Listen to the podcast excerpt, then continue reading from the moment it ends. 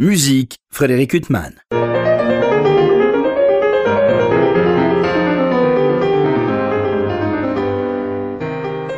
Bonjour Frédéric Huttman au micro, j'ai le plaisir de vous retrouver pour un nouvel entretien. Aujourd'hui j'ai l'immense plaisir euh, de recevoir David Grimal. Bonjour. Bonjour. Alors je vous reçois à l'occasion, je ne sais pas si on dit deux ou trois parutions discographiques, parce qu'il y en a une qui date d'il y a quelques mois, euh, des trios de Beethoven aux côtés de Anne Gastinel et Philippe euh, Cassard, et puis ils viennent de paraître coup sur coup euh, deux disques absolument merveilleux, l'un où vous êtes tout seul, les six sonates d'Isaïe, et puis l'autre dans lequel vous êtes soliste aux côtés de l'ensemble Les Dissonances. Alors est-ce qu'on dit que vous êtes soliste, parce que dans la mesure où c'est l'ensemble euh, qui est à la fois votre émanation, euh, l'orchestre dont vous faites partie, tout en étant à l'extérieur. Euh, qu'est-ce qu'on dit dans ce cas-là quand vous jouez avec les dissonances? Ben, Je joue avec mes amis, donc c'est très particulier. C'est toujours un sentiment incroyable. Donc je sais pas, je suis. L'autre jour, j'avais des grands entretiens pour France Musique et ils me demandaient de me présenter. Et donc j'ai dit j'étais violoniste et chef d'orchestre, pas comme les autres. Voilà. Donc je crois que c'est la bonne définition. Alors, euh, je ne sais pas par lequel on peut commencer, parce que les deux se complètent finalement, et puis il y a des liens euh, qui sont tissés de manière très étroite mm. entre les deux, puisque Isaïe euh, est le dédicataire du poème de Chausson, notamment, et puis c'est ce, ce, grand génie du violon. Ces six sonates d'Isaïe que vous interprétez, qui sont chacune dédiées à des grands violonistes contemporains d'Isaïe. D'ailleurs, c'est d'une grande élégance quand même de faire ça aussi de la part. Merveilleux, merveilleux extrêmement touchant en fait quand on joue ces œuvres écrites par ce, très très grand violoniste et puis un grand bonhomme central à cette époque euh, qui était un véritable phare je crois euh, et qui continue d'illuminer le destin de violonistes du monde entier qui ont la chance de travailler son répertoire. Euh, et c'est très très touchant. C'est aussi la différence par exemple entre la solitude avec les sonates et partitas de Bach, et puis le, cette, cette, présence de tous ces violonistes, de tous ces esprits qui sont là, cette galerie d'amis euh, de Jeanne Isaïe, euh, c'est une musique très chaleureuse aussi par ça. Alors le lien avec les sonates et partitas de Bach, il est évident aussi par le nombre, par les tonalités. Et puis il y a un hommage direct euh, dans la deuxième euh, sonate. Oui. Euh. oui. puis il y a une référence à la, musique baroque. Il y a une allemande dans la, dans la quatrième sonate. Et on voit qu'en filigrane, il y, a, toujours cette idée des, des danses. mais c'est un langage qui appartient à, à, Eugène Isaïe ici. Hein. Il s'agit pas de... On n'est pas dans la paraphrase on est juste parfois dans la citation, euh, assez drôle d'ailleurs, parfois, et puis la présence du dies dans cette deuxième sonate, mais qui n'a rien à voir avec Bach. Et euh, sinon, c'est vraiment euh, un corpus singulier avec une esthétique qui appartient vraiment à la musique de cette époque. Alors, chacune de ces sonates euh, est donc, on le disait, dédiée à un des grands contemporains de Génisaï. Euh, il y a Gigeti, Jacques Thibault, euh, Georges Enesco, on va en parler, Fritz Kreisler, Mathieu Kriegboom et Emmanuel Quiroga. Est-ce que le, style de ces sonates, il est en fonction du jeu que percevait Isaïe de ses violonistes ou c'est juste un hommage qu'il a voulu leur Ah non, non, je crois qu'il y a vraiment plus. Alors, je ne sais pas si c'est le style, parce que le style, c'est celui d'Isaïe. Mais l'esprit, en tout cas, et la forme des sonates, je crois, est vraiment colle à la personnalité, euh, en tout cas de ce que lui en perçoit, des violonistes. C'est pas, on pourrait pas interchanger euh, les dédicaces, hein, je ne crois pas. C'est une musique qui vous a toujours accompagné? C'est une musique qui m'accompagne depuis effectivement euh, pas ma plus tendre enfance, il faut pas exagérer, mais en tout cas mon adolescence. Oui, parce que la tendre enfance pour jouer ça, voilà, et pas qu'elle soit si tendre. Les années, ouais, exactement. Formule est tout à fait juste, comme elle a été relativement tendre de ce point de vue-là, c'était plutôt euh, au moment où j'étais euh, aspirant au Conservatoire de Paris, puis quand je suis rentré dans la classe de Régis Pasquier, avec lequel j'ai pas mal travaillé ce répertoire-là, qui jouait ça admirablement bien, d'ailleurs qui a été à l'origine d'un des premiers enregistrements, je crois, de l'intégrale, avant celui de Guidon Kremer. Il avait enregistré ce disque, euh, je crois, chez Harmonia Mundi, j'ai un souvenir de l'avoir entendu très jeune aussi. Et donc oui, ça m'a accompagné euh, tout, au long de ma formation. Euh, vous parlez de Régis Pasquier, qui était un de vos maîtres, euh, qui était violon solo de l'Orchestre national de France. Bah, il n'a pas été seulement violon oui, solo. Oui, oui, non, mais ce que je veux dire, c'est que c'était pour faire un lien avec l'orchestre. Est-ce que c'est à cette époque-là, c'est l'idée qui a germé chez vous après de, de créer un orchestre Pas du tout. Pas du tout, ça n'a rien à voir. Rien à voir. non, non, d'ailleurs, à l'époque où je travaillais avec Régis au conservatoire, il n'était plus à l'Orchestre national de France, il avait sa carrière brillante carrière de soliste euh, international, euh, chambriste, etc. Donc c'était pas du tout l'héritage qu'il m'a, qu'il a voulu me donner et qui m'a, qui m'a donné. Euh, la création des dissonances euh, provient d'une autre, euh, totale autre inspiration. Alors vous parliez de Régis Pasquier, un de vos maîtres. Il y en a un autre dont j'aurais aimé parler, qui est pour moi une figure iconique, c'est Philippe Hirschhorn.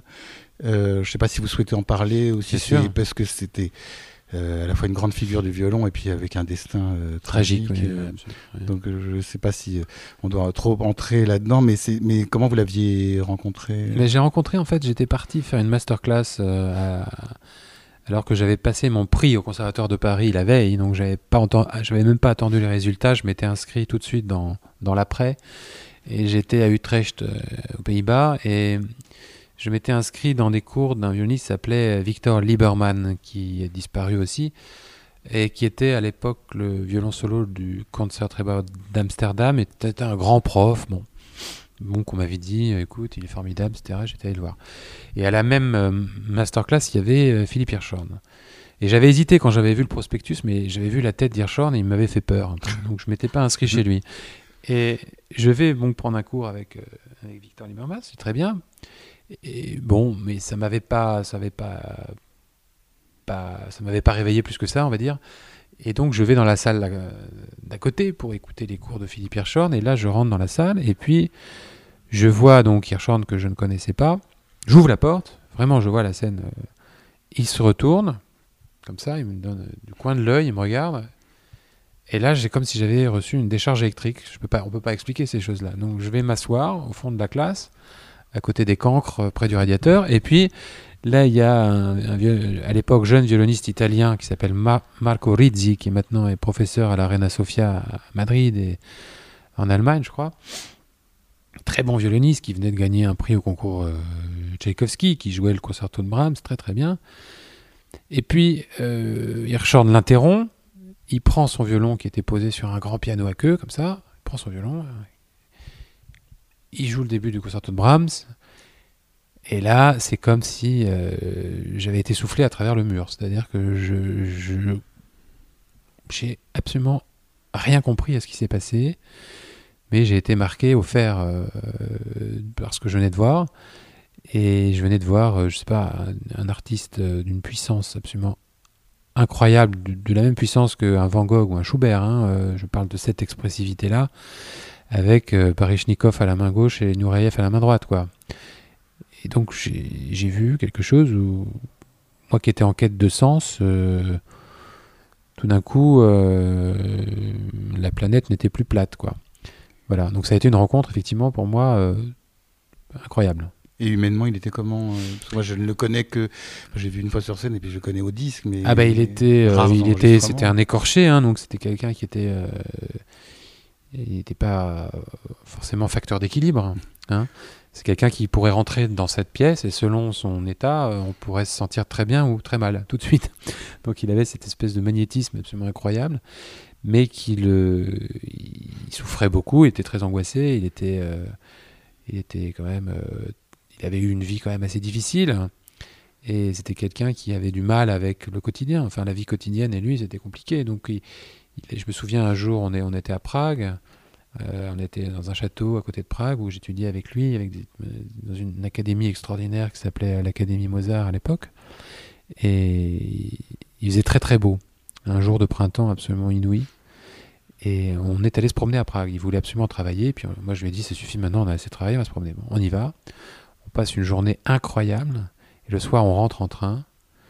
Et il me regarde. Alors, tout, il avait culpabilisé toute la journée. Puis après, il voulait plus rentrer. Et il me dit C'était beau à pleurer, non? Donc, même là, il n'a pas pu se détendre. Voilà, donc c'était quelqu'un qui était euh, toujours dans l'intensité. Non, mais alors vous parlez de cette décharge électrique. euh, euh, C'était un pédagogue. Est-ce que c'était en même temps un grand pédagogue? Parce que pour nous, c'est un grand violoniste. Mais C'était un maître, c'était pas un pédagogue. C'était Ouais. pas. Des gens comme ça ne sont pas des pédagogues. Ce ne sont pas des gens qui, qui sont dans l'algèbre. Il était dans la géométrie, lui, dans la géométrie dans l'espace. Donc, quand vous, avez la- quand vous, vous, côtoyez quelqu'un comme ça, euh, vous êtes inspiré. Il va, pas vous expliquer 2 et 2 font 4. Lui, avec lui, 2 et 2 ne font pas 4. Justement, c'est ça qui est formidable. Donc, il a euh, il avait une classe extraordinaire hein, avec des, Janine Jensen et d'autres très grands violonistes qui étaient là. Et euh, on allait prendre un cours de. On n'allait pas prendre un cours, on allait prendre, je sais pas, une injection de d'adrénaline, de, de, je sais pas quoi, de poésie, de, folie, euh, d'excès, euh, d'espoir, d'amour, de lumière. Enfin, c'était euh, voilà, on n'était pas du tout dans un cadre académique. hein.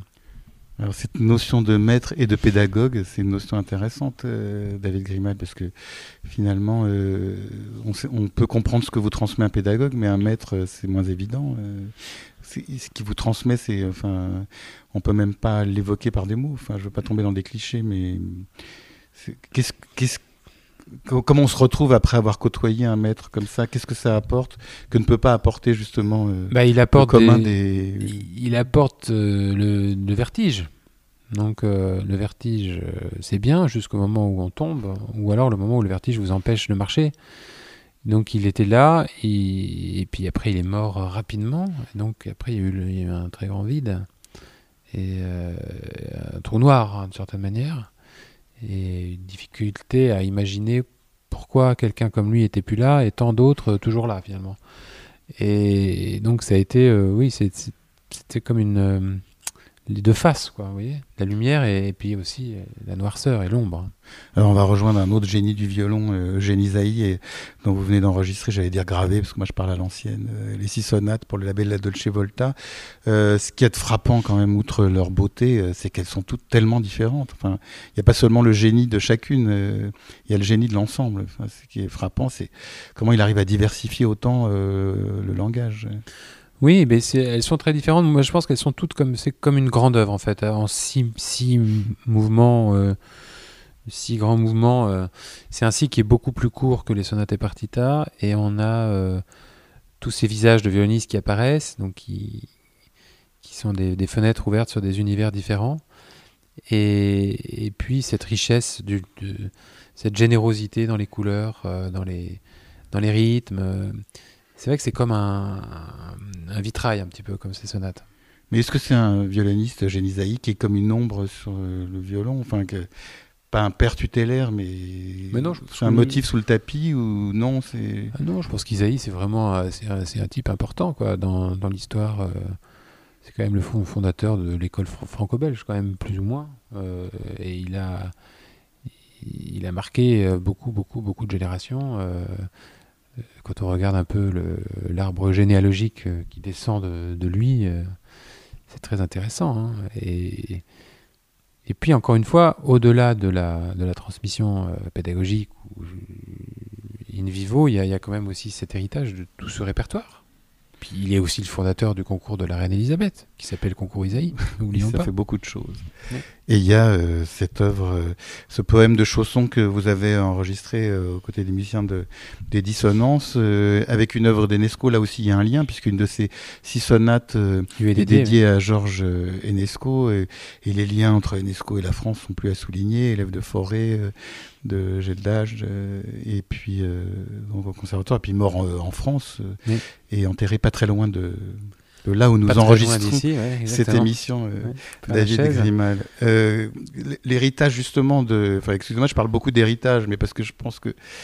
euh, on a l'impression quand on rencontre un musicien comme vous que vous êtes ancré dans, au milieu de toutes ces grandes figures. euh, et quand on parle de- d'Enesco en tant que violoniste, on a l'impression que lui, euh, à lire ses mémoires, euh, il jouait du violon euh, pour gagner sa vie, pour pouvoir composer, mais que c'était pas euh, Oui, l'essence de son existence. C'est comme Stravinsky dans un documentaire qui explique que la direction d'orchestre c'est formidable et qu'il gagne tellement plus facilement sa vie qu'en écrivant ses œuvres. Heureusement qu'il peut diriger. Mais je pense qu'effectivement, euh, la différence entre, entre Isaïe et Enescu, elle est là en fait. C'est qu'Isaïe c'est un violoniste compositeur et Enescu c'est un compositeur violoniste. violoniste, pianiste aussi, grand pianiste.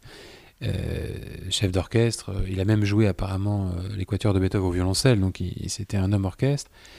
Et oui, c'est c'est un, c'est un- une figure aussi très très particulière qui a été très très importante pour ses étudiants, comme Yehudi Menuhin, comme Christian Ferras, comme Ivry Gitlis, qui, étaient, euh, qui ont tous travaillé avec d'autres professeurs également, mais enfin qui ont été très marqués euh, par leur rencontre, et plein d'autres, hein, parce qu'il a énormément donné.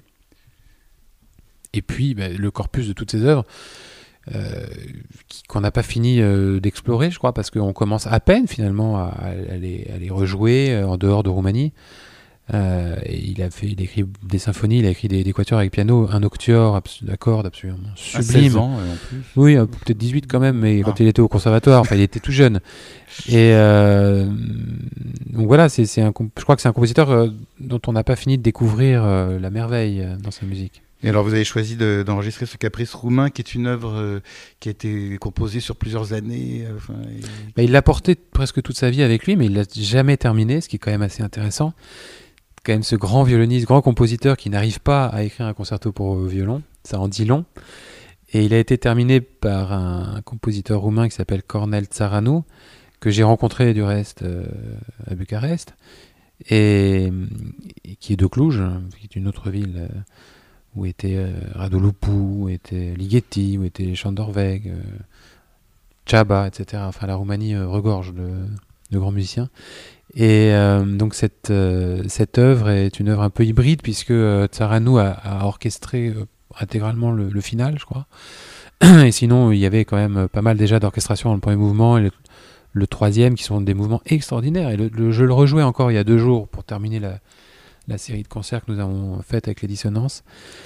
Et je me disais, il y avait Sarah euh, Nemtianou qui, nous avait rejoint pour le concert dans l'orchestre euh, pour nous donner un petit coup de main. Et, euh, et après le concert, elle me dit Qu'est-ce que c'est beau ce- cette œuvre, je la connais pas bien. Et je lui dis Écoute, pour moi, le troisième mouvement, donc un mouvement lent, c'est le même niveau que le mouvement lent du concerto de Schumann pour violon, qui est pour moi une des plus belles choses qui existent. Et c'est une musique d'une authenticité, d'une profondeur, mais absolument incroyable.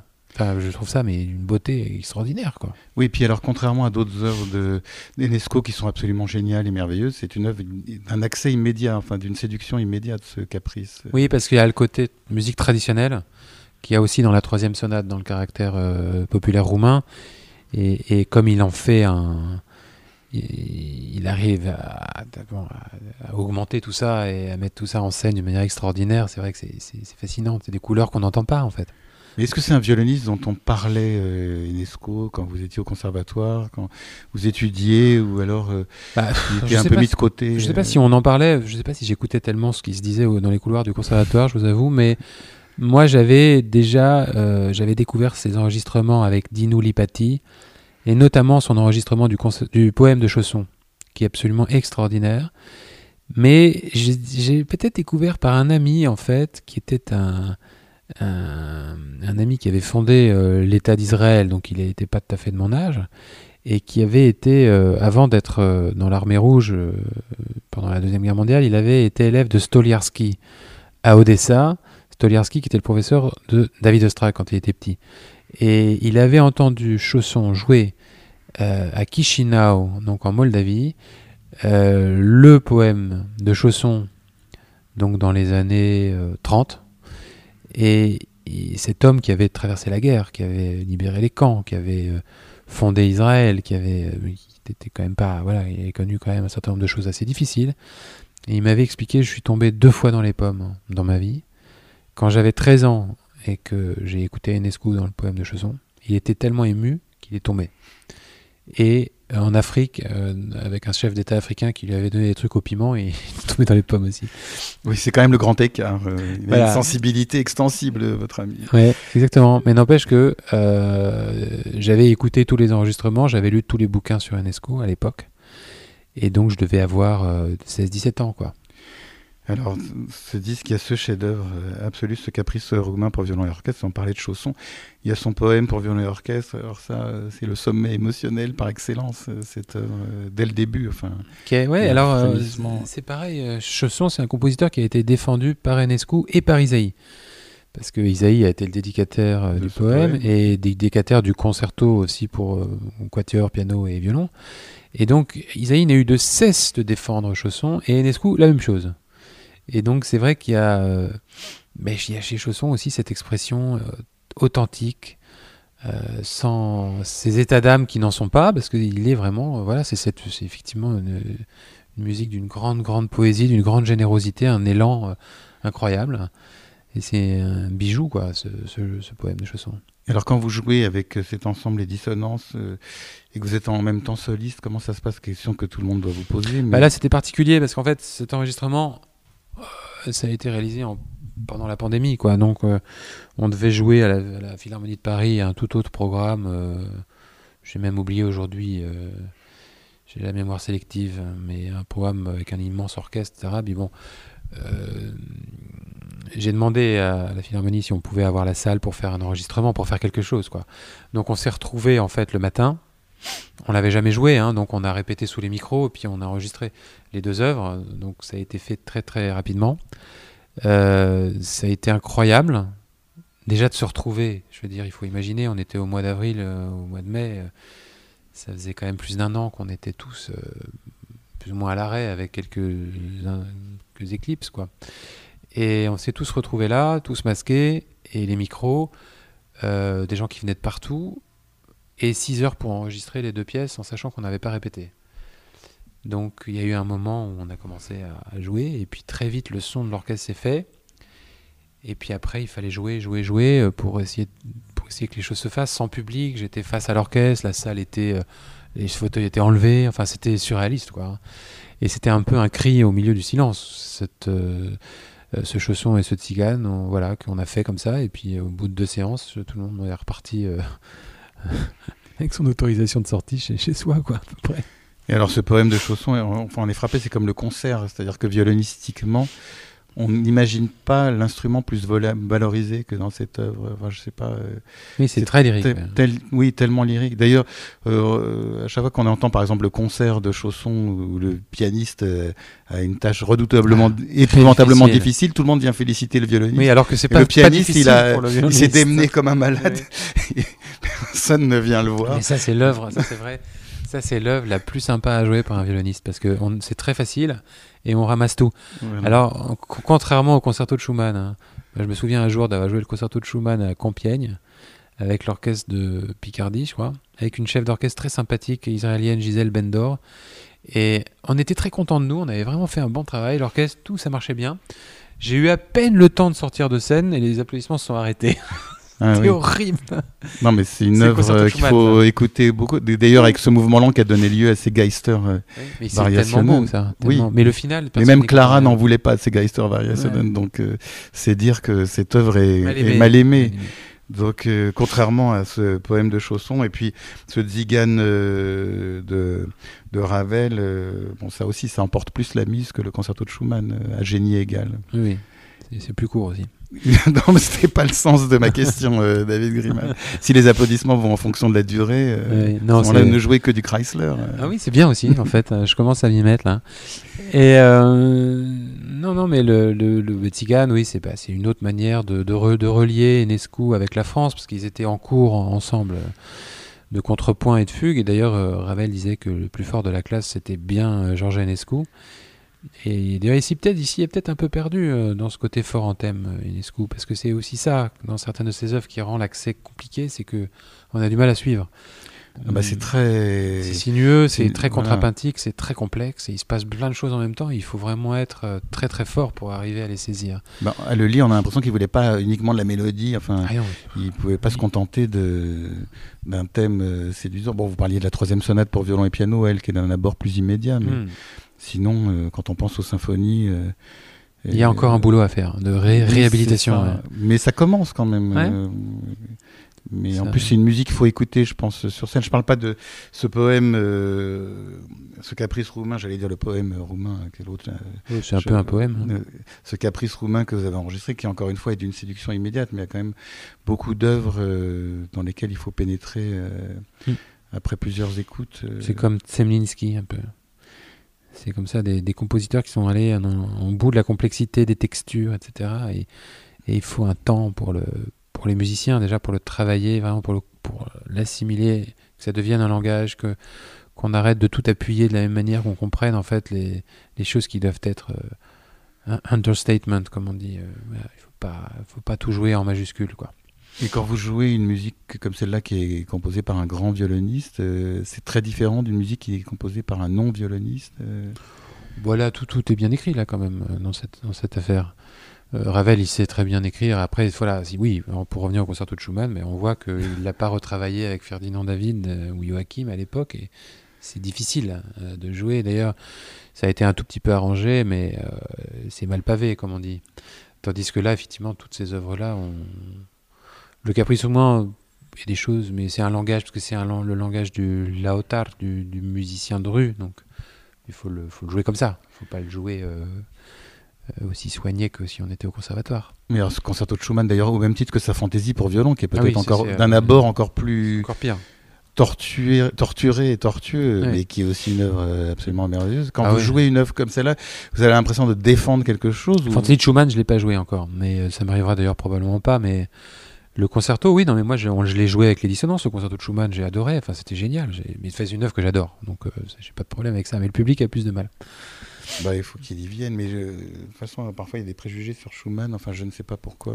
En ce moment, il a pas bonne presse, ouais, je sais pas pourquoi. Mais bon, Heureusement qu'il y a des amoureux. Euh, Parce que les gens aiment bien les films euh, sur Netflix avec des fins heureuses. Avec Schumann, c'est plus compliqué. Oui, il ne faut peut-être pas non plus euh, caricaturer. Je pense qu'ils peuvent aimer Schubert aussi, qui n'est pas forcément vrai. très joyeux. Alors, donc, il y a ces disques. Et puis, on n'a pas parlé du disque qui était sorti précédemment, que je trouve absolument magnifique, où vous êtes aux côtés de Philippe Cassard et Anne Gastinel pour deux grands chefs-d'œuvre euh, de trio de Beethoven, euh, si tant est que tous les sept trios ne sont pas des chefs-d'œuvre, euh, mais ceux-là sont les Geister Trio. Justement, on revient au fantomatique, on était chez Schumann et là on est chez Beethoven, et puis l'archiduc, donc un trio presque constitué, Philippe Cassard et Anne Gastinel. Oui, oui, ça fait quand même maintenant plus d'une dizaine d'années qu'on se retrouve régulièrement. Mais euh, on s'est toujours retrouvé pour le plaisir. On a joué pas assez régulièrement à Vigmore Hall à une époque. Euh, et puis on, on était euh, sur des programmes qui étaient un peu, voilà, on faisait un programme comme ci, un programme ça. Et puis un jour, je leur ai proposé de faire l'intégrale des trios. Puis c'est un peu ça qui a structuré notre trio de manière plus, plus sérieuse. Ce qui est, nous a fait énormément de bien, nous a beaucoup appris, je crois, à tous, enfin en tout cas à moi. Et euh, j'ai adoré faire ce travail avec eux et, on a appris à, mieux s'écouter, à mieux se connaître, à mieux se comprendre. C'est une aventure euh, merveilleuse, euh, ce trio. Alors on se retrouve de temps en temps, on a quelques concerts. Et puis on, voilà, sait pas, c'est à la fois un trio, enfin c'est un trio d'amis, c'est-à-dire qu'on gagne pas notre vie avec ça, et ce qui fait que c'est tout à fait libre et à chaque fois frais et spontané. Et voilà, c'est merveilleux. On rejoint Régis Pasquier finalement avec Pidou et Pentier. Euh, c'est quoi C'est un héritage inconscient aussi Sans doute, oui. Enfin, en même temps, quand on est violoniste, ne pas faire de trio avec piano, c'est un peu dommage. mais, euh, euh, mais effectivement, je me souviens avec émotion de, de, de des, des, disques du trio Pasquier que j'écoutais et des concerts, surtout auxquels j'allais quand j'étais jeune. Euh, et c'était merveilleux, quoi. À Prades, au Théâtre des Champs-Élysées, je me souviens très bien.